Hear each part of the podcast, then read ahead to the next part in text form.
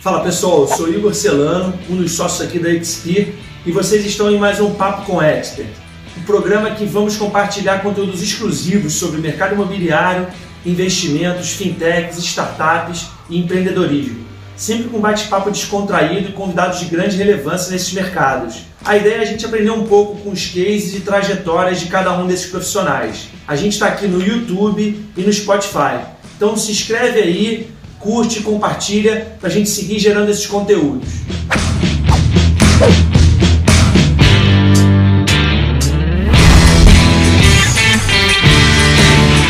Então vamos lá. No episódio de hoje a gente tem um convidado muito especial, André Zamagata, um cara aí com passagens por Gafisa, Rossi, Cirela, Brasil Brokers, Cred Morar, e foi membro do Meet Hub, é, é um dos sócios investidores da Invest Mais, da Loft, da Ayama, aqui da Expir também, né? E conselheiro da Carvalho Roskin. Falei certo, Andrés? Lembrei de todos? É, conseguiu resumir bem. Muito bacana, bom, bacana, bacana. Como é que é o Andréas hoje no mercado imobiliário? Ah, eu sou um workaholic nesse mercado imobiliário, um viciado é, desde muito jovem. Quando comecei na faculdade, eu já comecei a estagiar no mercado imobiliário e estou até hoje. E sempre fui muito uh, curioso e muito é, envolvido né, com todas as questões do mercado imobiliário, que é um mercado que o pessoal pensa que é só casas, mas é um mercado muito amplo, né? Ele praticamente, se você analisar uh, os, as subcategorias do mercado imobiliário, você passa praticamente pela sociedade.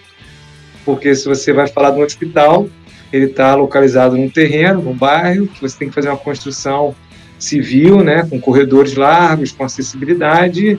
Enfim, ele vira também um produto do mercado imobiliário, né, que você pode fazer hospital e alugar para um operador hospitalar. Do outro lado, se você vê a mesma coisa, shopping center, uma torre corporativa, um galpão logístico, enfim, então, uma, uma faculdade, uma escola. Então, acaba que o mercado imobiliário engloba muito mais do que só os apartamentos e residências, e é o que o, a, a maioria das pessoas acham que é o mercado imobiliário, né? É verdade, né? A gente precisa é, entender de, de comportamento, né, de marketing, de, de enfim, de circulação né, é, de cidade, né, o que, que qual o impacto que, que causa o empreendimento, né? Tem muita coisa envolvida aí, né, André? Né, para mim, né, que sou um pouco mais novo aí que você, assim, é um cara que pra gente assim é uma referência, né? Você tem assim na, no, na sua trajetória é, é, passagens por grandes empresas, né? Que a gente chama assim de, de grandes marcas, né? Gafisa, é a Rossi, a Cirela, Brasil Brokers, enfim, empresas de capital aberto em bolsa, né? Você já participou de muita coisa assim. Como é que você está vendo né, com, essa tua experiência e tudo, né, a tendência né, que a gente está tendo para o mercado imobiliário agora, com todo esse cenário político, esse cenário econômico? É, primeiro, eu acho que sim, o mercado, apesar de sempre ter é, algum pequeno ciclo, grandes ciclos, momentos turbulentos, o mercado imobiliário brasileiro é muito gigante.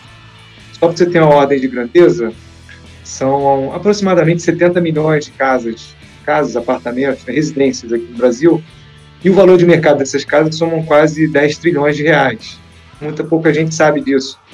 É, e ela é muito maior, se você analisar o mercado do shopping center, o mercado de torres corporativas, se você somar o mercado de shopping center, ele não dá. Alguns talvez dê um trilhão, né, deu é, por aí alguns trilhões, né, mas assim, o mercado residencial é muito gigantesco. Uhum. Uh, bom, enfim, e, e, quando eu analiso assim, o futuro, é, você tem que olhar a demanda. Tem demanda para tanta residência, tem demanda para consumo, tem demanda.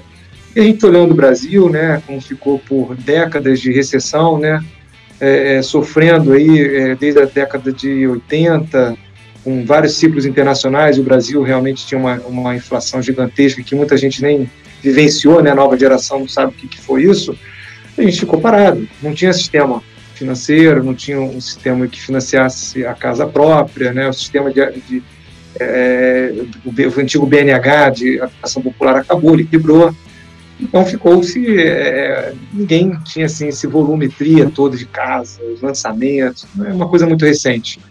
Uhum. E como uma coisa muito recente, ele tem muito espaço para crescer. A dinâmica do mercado imobiliário só, só melhorou do ponto de vista eh, macro, né, se você analisar assim. Aí do outro lado, pô, beleza, se tem demanda, etc., como é que a gente usina isso? Tem que ter funding, tem que ter fôlego, tem que ter financiamentos para isso tudo. E, essa, e, essa, e essa questão de financiamento, por muito tempo, ficou parado, tiveram vários aprimoramentos na legislação brasileira que puderam é dar mais segurança ao investidor, né, a, a entrar com mais capital no, sistema é, financeiro é, brasileiro, para o mercado imobiliário, e isso tudo se, se, a gente viu aí, os IPOs, todo o crescimento que tivemos. Né, e, e, o crédito imobiliário, que é a, a, grande alavanca, não só continua com, depois ele teve um soluço muito grande nos anos 2014 para cá, mas tem três anos que ele se recuperou e está financiando bastante aquisições. Então, desse, desse lado é, é, de demanda, de perspectivas futuras, eu, eu, eu vejo um lado é, é, muito positivo. E o que, que aconteceu assim? Todo, quando começou a pandemia, todo mundo já, os especialistas, todo mundo começou a debater o que vai acontecer, qual o desdobramento, e é muito temerário realmente você fazer previ, previsões no momento desse. Um dos, eu, eu, participei de alguns vídeos e tal, e o pessoal sem dúvida, não. O primeiro, o primeiro segmento do mercado que vai sofrer muito vai ser o segmento de segunda residência. Esse aí já, já era, já é difícil mesmo você comprar uma casa de praia, uma casa de campo, imagina agora, agora acabou. E foi totalmente ao contrário. Todo mundo pensou, foi totalmente ao contrário. Então, acompanhei muito de perto esse, esse assunto. Casas aqui onde eu, na Barra da Tijuca, casas em condomínios antigos que não vendiam há quatro anos. Quatro anos sem uma proposta foram vendidas em um mês. Verdade. Né? A amiga minha mesmo vendeu uma casa que o pai deixou para ela lá em, em Gramado, lá no, no Rio Grande do Sul. Uma casa que ela nunca ia ter a liquidez que vendeu assim. Né? Então foi um efeito, um efeito porque a pandemia levou as pessoas a, a reverem a sua moradia. Você está morando num apartamento muito bem localizado, mas apertado não tem um home office, eu não consigo trabalhar, as crianças não conseguem estudar, não tem, é, tem tecnologia, tem Wi-Fi legal aqui, não, ah, não cai, oscila muito. Então são coisas que a gente não pensava e, e o advento da tecnologia, telecom também, a infraestrutura de telecom realmente foi fenomenal nesse, nessas últimas décadas, possibilitou a pessoa trabalhar em, sei lá, em Angra, em Búzios, em Campos do Jordão, trabalhar bem, trabalhar, ligar um computador, um celular, né, fazer um call de um hotel, fazer um call, uma videoconferência importante de um celular, com decisões importantíssimas de M&A, é, é, de captação de recursos ou de ou, ou qualquer outra transação importante feita Verdade. através de videoconferência. Então, realmente, é, é, essa pandemia levou o famoso flight quality no mercado de comercial, né? Levou isso para o residencial.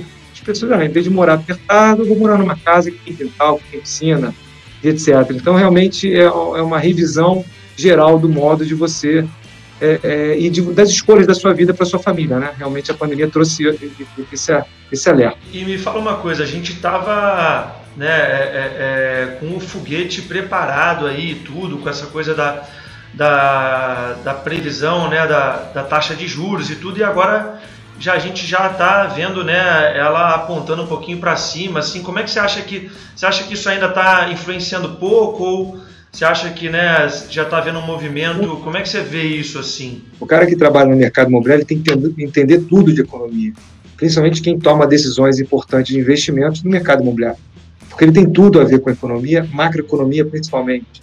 Então, a pessoa que não acha que não precisa estudar, ele está totalmente errado. Ele tem que estudar isso a fundo e, os efeitos que acontecem quando um juro americano, um treasury, muda de tamanho. Obviamente, nos mercados líquidos, a, a, a situação é na hora, né? Porra, a precificação dos valores de ação, da bolsa de valores, etc., é na hora, dos bondes, é na hora. Mas e qual é a consequência do mercado imobiliário? Não é na hora, mas é lá na sequência. É como se fosse uma coisa instantânea que acontece muito rapidamente, uma semana, e no mercado imobiliário a coisa impacta em um ano mas você já sabe que vai impactar.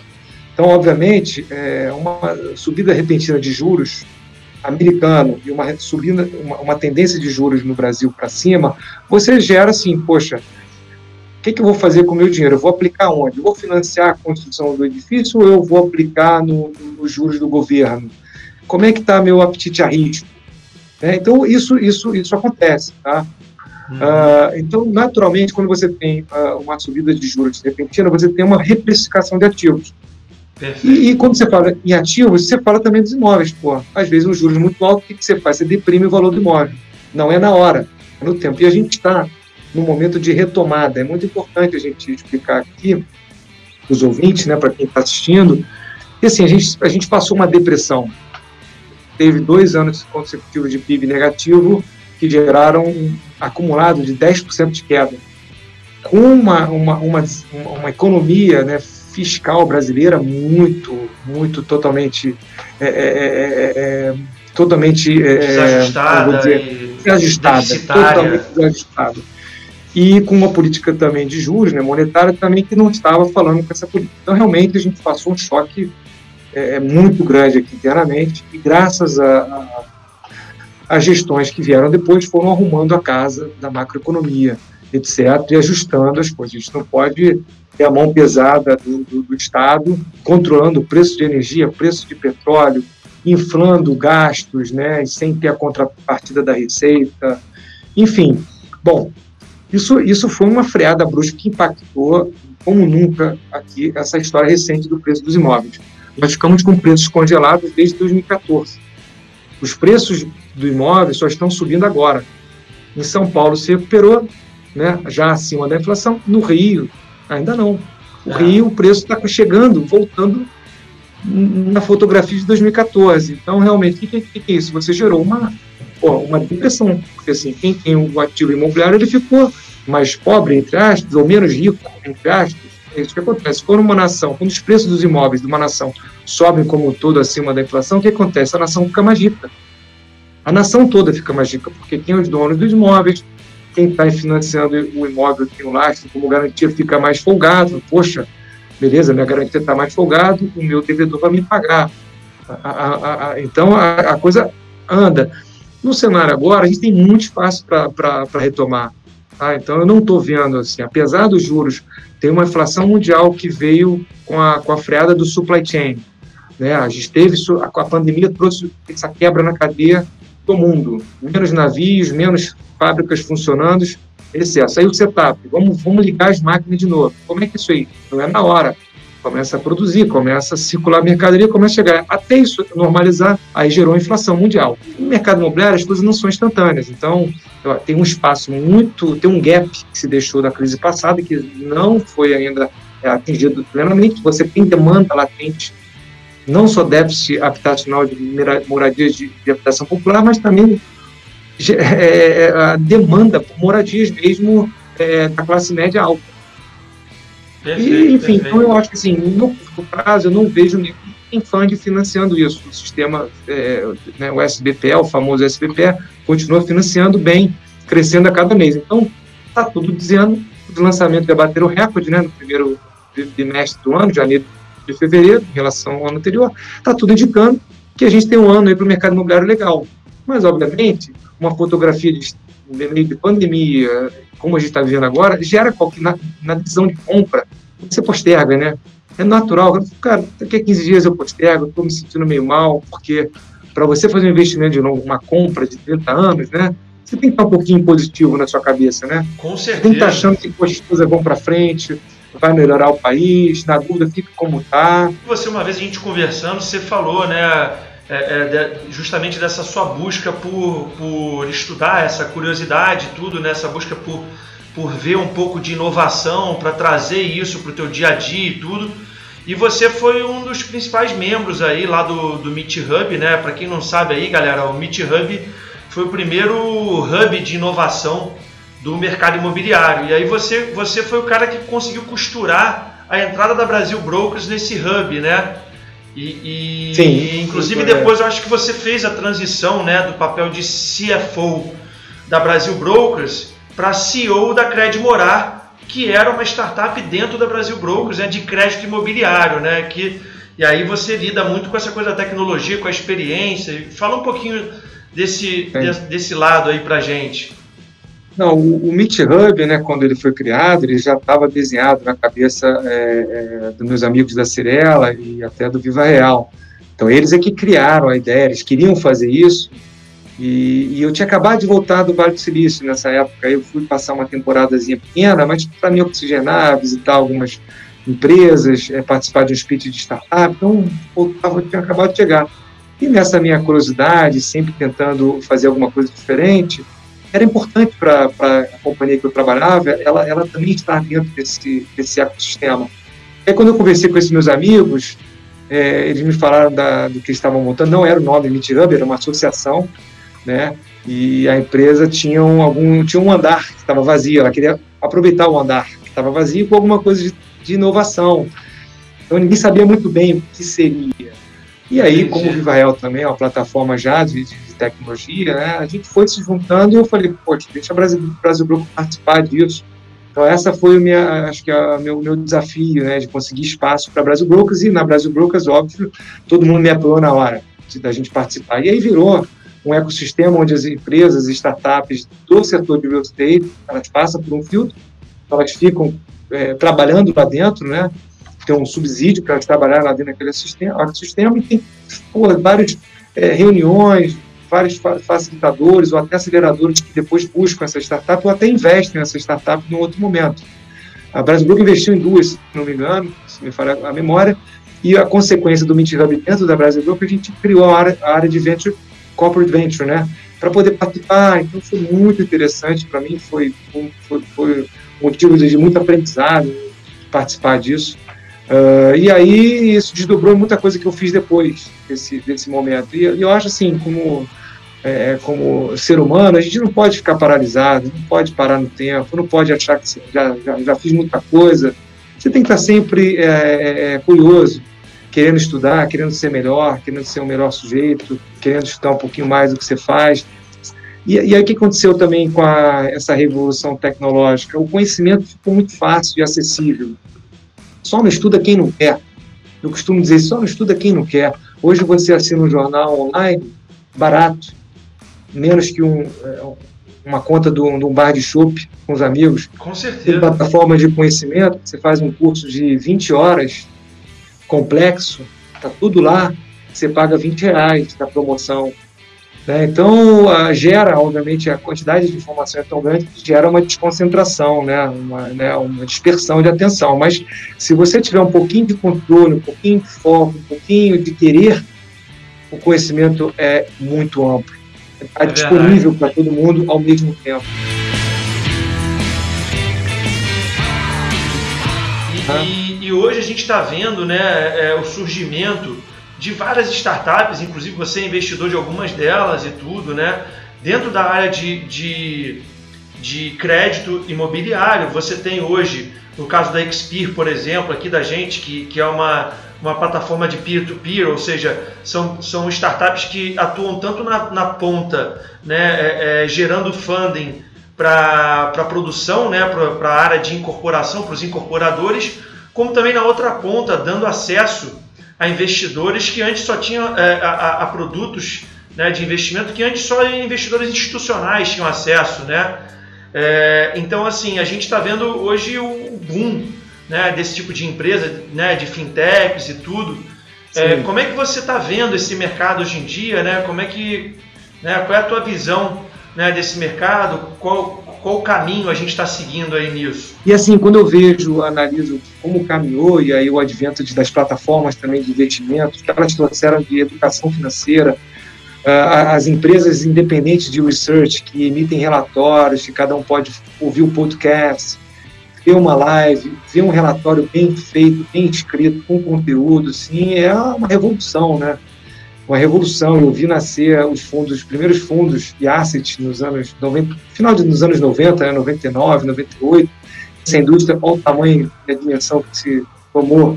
Antigamente, para investir, você investia poucas coisas, né? Era CDB, era antigo overnight, coisa para investir. Olha a gama, você, você, quantos fundos de investimentos existem hoje é, para você investir. É gigantesco, você não consegue nem, nem, nem analisar. Você tem que ter um assessor para te ajudar. E aí quando você vê, poxa, eu vou investir no mercado imobiliário, o tradicional era, porra, comprar um imóvel, né? Perfeito. Comprar um imóvel é um valor grande, é um valor né, bastante significativo, muitas vezes alavancado. Então é uma brincadeira que você faz uma vez, outra, não, é, não tem giro. como um indivíduo, uma pessoa física, não tem como ter dívida, a não ser que o cara seja muito wealth, né, seja muito rico e tal, que não é a maioria da, da, da, da população. Bom, aí quando você vê o que aconteceu com fundos imobiliários, né, que nos anos 2000 as leis foram se aperfeiçoando e os fundos realmente ganharam tração, a quantidade de fundo do Estado, que você compra uma cota de mil, né, mil reais, revende, hoje é cem reais a cota, antigamente era mil, caiu para cem, e aí você consegue, é, em, um, em um minuto, tornar aquele ativo, que no lastro é um imóvel que está na outra ponta, é um shopping center, um, é um edifício corporativo, ou é um, ou é um recebível imobiliário, um CRI, fundo de, de, de, recebíveis, você aperta um botão e você vende. Você traz, traz liquidez na hora, com uma transação com um custo baixo. A venda do imóvel, por outro lado, já é mais lento, mais demorado. Né? Você tem que botar a venda, arrumar um comprador, fazer o listing, fazer a negociação, vender, pagar imposto, etc. Demora. O giro é caro também, o giro demora. E aí, quando você vê as outras opções de investimento, e aí a Expir foi a, a lindeza da Expir, né, a, a, o que me encanta na Expir, é, é, a possibilidade de futuro que ela tem.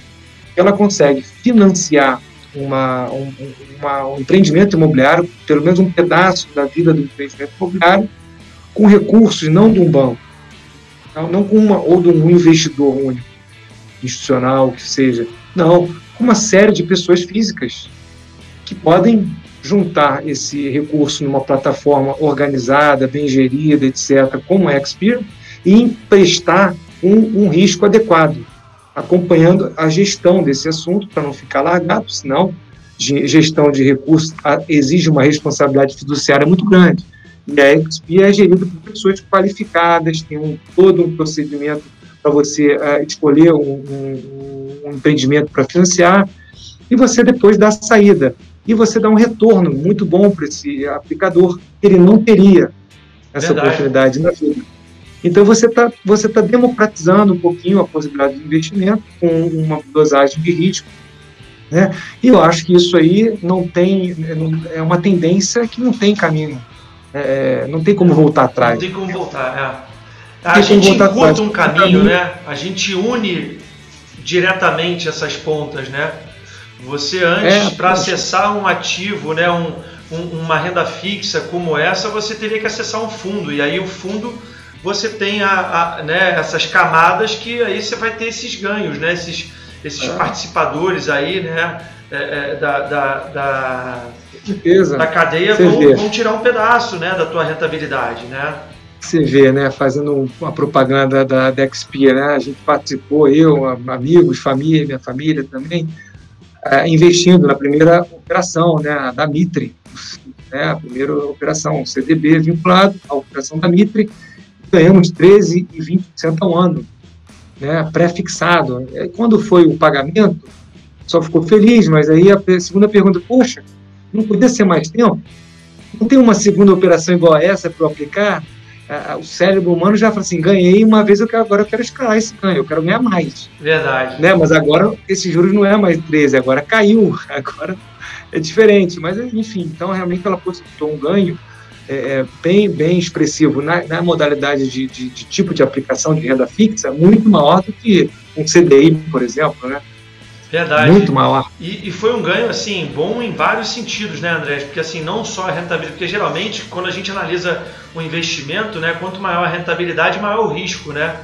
E no caso da Mitre, foi, foi um negócio interessante, porque a Mitre é uma empresa de capital aberto, enfim, com N garantias, né, uma empresa né, muito, muito saudável financeiramente tudo, e com uma rentabilidade muito boa. Então, foi, foi um investimento realmente que, que o investidor ficou com gostinho de quero mais, né? Mas a gente está preparando Sim. aí outros produtos aí muito bons também aí que estão estão no forno para sair. Já já o pessoal vai ter acesso aí. Só ficar ligado XP que em breve a gente vai estar tá, tá lançando aí. O que, que você, assim, como um investidor, alguém que tem experiência né, nessa área, assim, o que, que você diria para um cara que está começando a olhar esse mercado, assim, o que, que, o que, que você acha que é o, o, o, o playbook, assim, para esse investidor que está começando nesse setor? É, primeiro não tem, não tem é, vida fácil. Não tem, é que não tem, tem que tomar regra. muito cuidado com a ganância. A pessoa já acha que viu um livro, o amigo dele contou a vitória, que investiu numa coisa lá, numa criptomoeda, ficou rico e ele vai ficar igual. Tem, não tem esse cenário. Você tem que sempre analisar e sempre desconfiar e sempre fazer seu dever de casa, né? O segundo ponto é você entender o seu eu. Cada um é um indivíduo. A gente chama de no mercado de aplicações, né? O suitability da pessoa, muito um termo muito técnico, né? Mas assim é o perfil da pessoa. É, às vezes eu pergunto para minha esposa, e aí, você está tá afim de investir? Eu faço isso lá em casa, né? Você, quer, você tem é, tolerância a perder alguma coisa? Não, André. Se eu perder um real, eu tô frita, não quero. Demorei tanto para juntar meu dinheiro, como é que eu vou perder alguma coisa? Eu não aceito perder nada. Não aceita perder nada, você já meio caminhado para você. Bom, então você não pode nenhum, nenhum investimento que tenha riscos de perda eminentes e tal, flutuações, volatilidades, etc. Tem essa coisa que, poxa, devido, pô, então é risco zero, então você vai comprar o quê? É uma letra, um CTP, um banco de primeira linha, etc, etc, um, uma NTNB, aí você vai indo, mas assim, é, é, é uma, é, uma, é uma busca constante, né? Tem, tem casas, gestores maravilhosos que a, aplicam dinheiros é, é, fabulosos, né? E aí eu até admiro muito é, esses, fundos e acompanho, mas assim, eu não sou nenhum mega investidor para falar de investimento. Eu só sou uma pessoa que, assim, curiosa, que ao longo da minha vida, no mercado imobiliário, realmente já fiz vários investimentos de casas, é, mas compra, vende, etc., vários ao longo da vida, que é o meu ramo, então, desde segunda moradia, primeira minha moradia, sala comercial, hotel, flat, já fiz vários, né, e também mudei muitas vezes, então, às vezes tive que vender por causa de mudança, né, nem queria, então eu tenho uma, uma pequena experiência, até uma boa experiência nesse assunto, Fundos imobiliários eu sempre gostei, né, porque eu estudava, eu gostava de ver o REITs americano, aquilo me chamava muita atenção. E quando chegou no Brasil, eu comecei a estudar e comecei a aplicar. E aí comecei a visitar as casas, visitar as assets, conversar com o portfólio manager. Quando você vai aprendendo, né? Você vai aprendendo. Você é curioso, você com curiosidade, um pouquinho de é, humildade também, de querer aprender. Querer aprender tem a ver com humildade e eu tento todo dia, porra, quero ser um pouco humilde, eu quero tentar aprender alguma coisa nova, então eu vou conversar com. Às vezes é um garoto de 20 anos. Eu tenho total, porra, ah, tô com 45, mas é um garoto de 20 anos. Zero problema. Esse garoto era eu ontem. Eu, às vezes tinha 20 anos, tava falando um cara mais. Então, é, esquece idades. E é uma visão de mundo diferente, né? Tem aprendizado. Então eu fui indo. Fui... E, e investimento não tem como você não perder. Quem não sabe perder nem entra em querer investir em alguma coisa mais exótica, não, vai, não adianta. Você vai se frustrar, porque para você investir e ganhar, você tem que perder alguma coisa para aprender. Tem que ganhar mais do que perde, óbvio, senão você quebra. E, e, e investir, para você aprender, é melhor investir no dinheiro próprio. Porque terceiro é pior ainda, porque imagina, você perdeu do seu pai, do seu avô, da sua tia, do seu amigo. Porra, aí você nem é gestor, nem é pago para isso. Então, tome muito cuidado com essas brincadeiras também de bar. Ah, Aí você segmenta, você vai aprendendo segmentos do mercado financeiro, vai aprendendo o que é investimento líquido, o que é investimento ilíquido. Por exemplo, investimentos em startup, né? É, é um meio de, é um private equity que você está fazendo. Você está investindo mesmo 50 mil, 100 mil reais, 500 mil, é um investimento de altíssimo risco privado. Você está colocando dinheiro numa startup ou numa empresinha que ela pode ir a zero pode perder todo o capital. Está preparado? Como é que você vai fazer a gestão? Como é que vai ser o processo de governança? Como eu trabalhei muito tempo em grandes empresas, esse, então foi aprendendo um pouquinho, né, desses assuntos. Então eu sempre sou muito seletivo com as empresas que eu invisto e sempre visto pouco capital, o capital necessário para ele crescer. Eu tenho que ter um, um, uma conduta muito íntima com os sócios, se o negócio for maravilhoso, mas o sócio não, não der um fit, não tiver alicerces culturais comigo, não tiver esse assunto, não, adianta. Quando você investiu em, em ter essa renda fixa, em, em, né, em, adquirir o CDB da Mitre aqui com a gente, o que, que, uhum. o que, que foi, qual foi a tua premissa, assim? O que, que você estava buscando, assim? Sim, é, eu, eu que controlo, é, apesar de ter também assessor de investimento, conta e tal, eu gosto de controlar é, o meu portfólio, vai que é pequeno, construí com a minha carreira, com a minha vida, vinte e tantos anos, então eu cuido daquilo com, com bastante zelo, né? E diversifico, então eu tenho minha matriz de diversificação, pô. Eu estou muito líquido agora, ou estou com muito imóvel, eu tenho que, opa, agora estou muito na bolsa. Pô, a bolsa é um ativo de volátil, eu tenho que reduzir bolsa, eu tenho que ir para o, ah, agora tenho que ir para fundo, mais fundo multimercado, que consegue transitar bem com um bom, bom gestor de fundo de mercado, ele transita bem em vários cenários. Né? Aí você vai, vai brincando, eu tô, renda fixa eu estou muito pouco. Então, no caso do, da Mitre, é, é, é foi uma diversificação para aplicar em renda fixa, revelada no contrato né, de, de empréstimo, etc., que tem as suas garantias. Então, foi isso. É, então, eu, eu faz, fiz a conta, eu falei, eu posso investir até tantos mil reais, então eu, é, até aí eu vou. Na plataforma é diferente. Na, minha, na plataforma é muito mais arriscada quando você investe na, na XP como investidor, meio smart money que eu fui, do que no CDB da Mitre. Claro. Então, no CDB da Mitre, eu vou ganhar 13% ao ano, tá, tá, já, já até voltou para de volta, mas na, XP não. Na XP é uma empresa que eu entro não, não sei se eu vou sair. Claro. Pode dar zero, a XP pode não andar para frente. Mas quando eu investi na XP, nos anos de 2018, foi um ano que eu tinha acabado de voltar do Vale, muita coisa borbulhando na minha cabeça. Os meus sócios, os seus sócios também, que fundaram, né? Eles tinham acabado de voltar de um curso no, no, nos Estados Unidos, né, de fintechs, muito bom. Verdade, lá em Colômbia, né? Nova Isso, York. e a gente, e a gente com essa mentalidade, é, imagina você ir para fora, né, voltar para um país assim cheio de ideia, o mundo foi para lá, como é que o mercado de peer-to-peer -peer lending do mercado imobiliário transitou no país desenvolvido, hoje pode chegar aqui. E aí tinha uma coisa melhor ainda, que a Paramis já tinha todo o expertise de crédito. E o concorrente, você sabe, os concorrentes que tem Expert, né? Eu não quero falar mal do concorrente, mas é, é, os concorrentes não são do mercado financeiro. E vieram do outro mercado e montaram um, um assunto de crédito. Só que crédito quando vai tudo bem, tá todo mundo feliz. Pô, emprestamos, tá rodando, a gente está coroando os juros, a coisa tá, pô, pegou a curva, tá subindo. E quando não paga? E quando não paga parcela? E quando está defaultado, o que se faz? Você tem que ter, você tem que ter uma casa que entenda Saber analisar, de retomar né? o crédito, especializado em analisar e quando dá problema, especializado em recuperar. Perfeito. Se você não tem isso, você só está brincando com o dinheiro de terceiro brincando de, de dar uma pedalada e quando dá problema, você se desespera. E quem vai salvar Deus?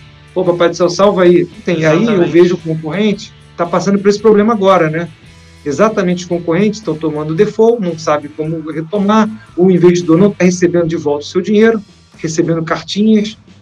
Então, eu, eu, eu fui muito consciente sobre assim, eu estou com uma casa de crédito maravilhosa por trás, eu estou com sócios que eu também tenho uma amizade, uma, uma admiração muito grande, que voltaram com toda essa, essa, é, é, é, é né, essa beber essa água limpa, né, essa inspiração internacional, e vão para dentro, né? E, e, e, assim, o que ela fez em pouco tempo já foi muita coisa, né? E agora a gente está com sócios novos, estamos no segundo momento do Next Year, graças a Deus, aí com mais gente qualificada no, time, no barco, com mais ideias, mais produtos vindo aí. Então, é, eu, eu assim, é, muito, eu estou muito satisfeito.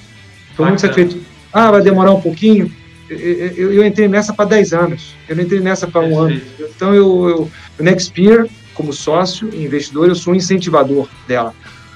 Na, na Mitre, eu fui um aplicador como qualquer outro, como os 300 que aplicaram, renda fixa voltou tal esse dinheiro já gastei com outra coisa, enfim. Você, assim, é, é, é, teve uma trajetória, né? Tem né, uma trajetória longa no mercado e tudo. E, e, você, assim, bebeu de várias fontes e tudo, né? Conviveu com muita gente muito bacana aí no mercado. Me fala, assim, uma, duas, pode ser até três pessoas, assim, é, empreendedores do mercado ou não, que você admira, assim, que você tem como referência, assim, que você né, é, aprendeu, enfim, ou teve como mentor, assim? Tem muita gente boa, mas assim, para escolher só alguns, na primeira fase assim, profissional da minha vida, o, o Jorge Paulo Lema foi algo assim explosivo para o Brasil, para os jovens brasileiros. Foi uma explosão. Bacana. O que ele fez, é, com tudo que ele fez, banco garantia, loja americana, etc., a própria Brahma, Tática, Ambev, só isso aí já, já ele estimulou. Só tudo isso. Várias gerações, várias gerações de quererem fazer um MBA lá no exterior, trabalhar numa empresa que tem recompensa, que tem meritocracia, que você tem um bônus, que você pode ficar muito bem de vida se você trabalhar bastante, mesmo começando de baixo. Então, realmente, foi, foi uma explosão, de, foi algo assim, no mercado que eu vivi naquela, nos anos 2000 foi algo assim, porra, é, como se tivesse um luz, luz, no fim do túnel, temos luz no fim. E aí na segunda etapa, mais, maduro um pouquinho, a segunda pessoa, e aí foi uma pessoa que mais me influenciou na minha vida profissional mesmo, foi o, o empresário Eli Horn, doutor Eli, como eu Outra figura... Gosto a pessoa realmente que, que para mim, assim, no mercado imobiliário não tem igual, não teve ninguém no Brasil. É, pequenas coisas que ele fez assim, que já foram no início da carreira, né? Dele ter sócios internacionais, é como se fosse um embaixador. Ele conseguiu captar dinheiro no exterior já muito jovem, pela credibilidade. Então ele conseguiu ser sócio de uma empresa que o Jorge Soros trás, né? A Brasil Realty, né, com os argentinos. Depois ela listou essa empresa, recomprou. Depois, quando os canadenses, tem um fundo canadense muito famoso, veio para o Brasil, quem virou sócio do, do, daqui no Brasil primeiro? Eli Horner, Cirela. Aí veio Singapura, PIC, muito famoso, veio ser sócio de quem? Doutor Eli Horner. Ele foi meu chefe, eu tive essa, essa, essa, essa vantagem, sorte na minha vida de ele ser meu chefe direto. É, eu era um rapaz, trabalhava muito esforçado e, fui alçado a ser diretor de uma região que o chefe direto era o Dr. Eli Horn. E eu viajava com ele, tinha, tinha experiência de ter reunião com ele, e, a, e, a, e, a, e o que deixava muito, até hoje, né, ele tinha uma simplicidade no pensar, no agir, uma humildade, um ser humano que tinha uma a religião impera e guia a vida dele. Então ele me falava, faz, não é dinheiro a qualquer custo, a gente tem que ganhar dinheiro certinho, correto. Né? Eu tenho que ganhar dinheiro sim, eu tenho que dar lucro porque eu vou minha missão na vida nessa terra é, com esse dinheiro eu uma grande parte eu eu fazer filantropia, ajudar o próximo. É, enfim, tem muita sinergia com o que meu pai me ensinou também, meu avô. Então era tipo assim, eu, eu gosto de ouvir ele só para ouvir. Então é realmente uma pessoa assim é, muito diferenciada que eu pude trabalhar pessoalmente, então é, é realmente influenciou minha vida é, profissional assim ilimitada, né? Realmente duas figuras assim de peso, né? E me fala uma coisa, o, o André, você assim, é, ao longo da tua carreira, né? Me fala um pouco, você falou um pouco das pessoas que te inspiraram e tudo. É, é a gente tem aí muita gente aí da nossa audiência, nossos investidores, assim, né? São profissionais aí na faixa de 30, 45 anos, são pessoas que estão aí no mercado, né? Que ocupam cargos de executivo em empresas ou são empresários, empreendedores e tudo. Me fala um pouco assim, quais foram as, as hard skills e as soft skills que você acha que, que fizeram você chegar onde você chegou, né? Que, que contribuíram muito para o teu desenvolvimento aí profissional, enfim, no mercado. A humildade tem que guiar sempre a sua vida, ninguém é Deus aqui na Terra, não tem. Então a gente tem que ter humildade, é, sempre querer aprender, sempre querer melhorar. Ter um pouco de inconformação e fazer sempre bem feito sempre se questionar o status quo tá bom, tá legal, dá para melhorar, esse, essa cidade está boa, porra, esse empreendimento tá legal, é, o mercado está sendo bem atendido, você tem que se questionar, fazer perguntas, né, é muito importante.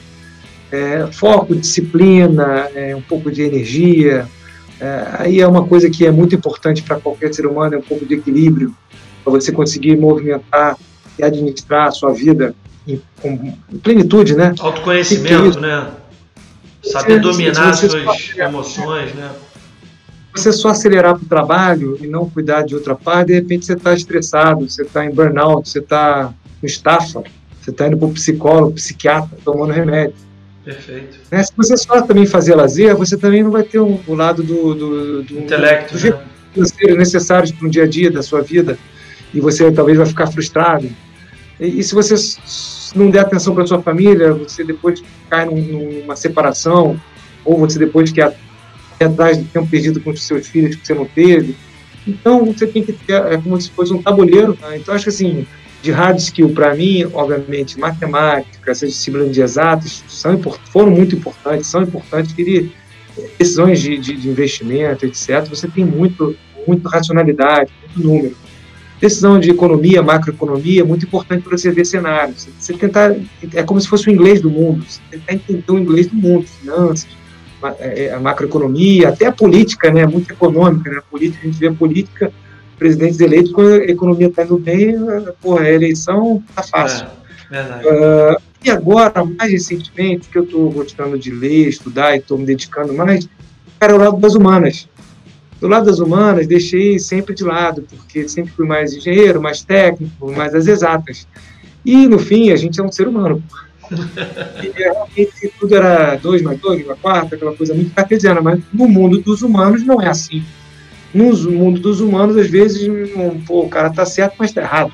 Você fala que é certo, mas errado. É, depende do, do ângulo, depende da, do enredo. Aí você tem que estudar um pouco disso. Aí eu, quando comecei a ver algumas, várias pessoas falando, vários livros, palestras, né? Esse Leandro Carnal, aí você vai vendo mais um, vai vendo, conversando. Pô, é importante entender de antropologia, caramba. É importante entender um pouquinho de história, mais de história, né? É importante entender de, pô, neurociência, porra, porque isso é um ser humano. Às vezes a decisão errada está tomada em coisas que estão na, na, na, formação do ser humano ao longo dos milênios. Aproveitando aí o, o, o gancho, né? É, a gente está tá chegando aí na, no, no, encerramento aí do nosso bate-papo. E me fala um livro assim que, que te inspirou, um livro que você está lendo e está tá gostando muito aí para indicar para o pessoal. Cara, e tem um livro, cara, uh, do William Ury, é, Como Chegar ao Sim, que é maravilhoso, maravilhoso para qualquer um, porque em relação de pais e filhos, ele é, é uma pessoa que, para você ter ideia, ele, ele assessorava governos nas disputas mundiais, conflitos de guerras, conflitos muito, muito pesados, né? É, na, na, Oriente Médio, África, até a antiga União Soviética. A pessoa, ele, esse cara montou o curso de Harvard de negociação, ajudou a montar. Então é um caso brilhante. O caso mais clássico dele, famoso no Brasil, é o do Pão de Açúcar, né? Ele assessorou é, é, no acordo lá do, do. Bom, maravilhoso. Esse todo mundo, para mim, é um clássico, tem que ler, porque em qualquer, em qualquer momento da vida, todo mundo vai ter um momento de conflito. E o conflito pode gerar muito, muita coisa negativa, tem muito a perder com conflitos desenfreados. E um segundo livro, que não tem a ver com negócio, foi um livro que, aí, do lado das humanas, né? É, o, o, doutor Eli me deu um livro do sogro dele.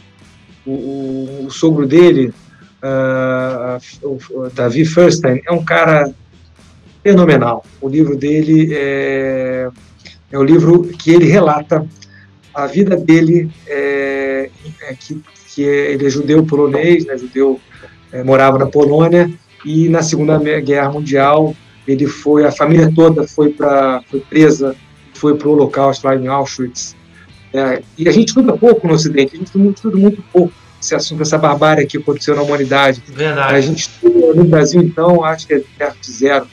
E é um negócio que não poderia a gente passar em branco. E, e o que, mas o que, que me levou? Não, não é a barbaridade que o, o, o, ser humano já fez várias vezes, na, na, na, habitando o planeta Terra em várias ocasiões, as barbaridades são incalculáveis, né? São várias que tiveram. Essa é mais uma. E, mas assim, o que me chamou a atenção não foi isso. Foi uma pessoa passar essa barbaridade, perder a família toda, ir para um campo de concentração, é, etc., que poderia ser uma pessoa é, a princípio negativa, triste, infeliz, etc., uma, uma maldade incalculável, e uma pessoa, assim, me parece maravilhosa. No livro ele narra, inclusive, tem duas filhas, é, vários netos, bisnetos, né? virou empresário de sucesso, que residia no Chile, na, na Suíça, sempre sorrindo, sempre sorrindo, e ele fez é, o caminho de volta com as duas filhas em vida para a casa que ele morou no dia que ele que, o, que chegou o, o, o exército alemão. Caramba, sabe? fiquei até arrepiado aqui você contando. Aquilo, aquilo é uma grandeza, é, é de uma grandeza assim, assim, de, de ver o mundo assim, o homem é bom, o homem é bom, não é ruim.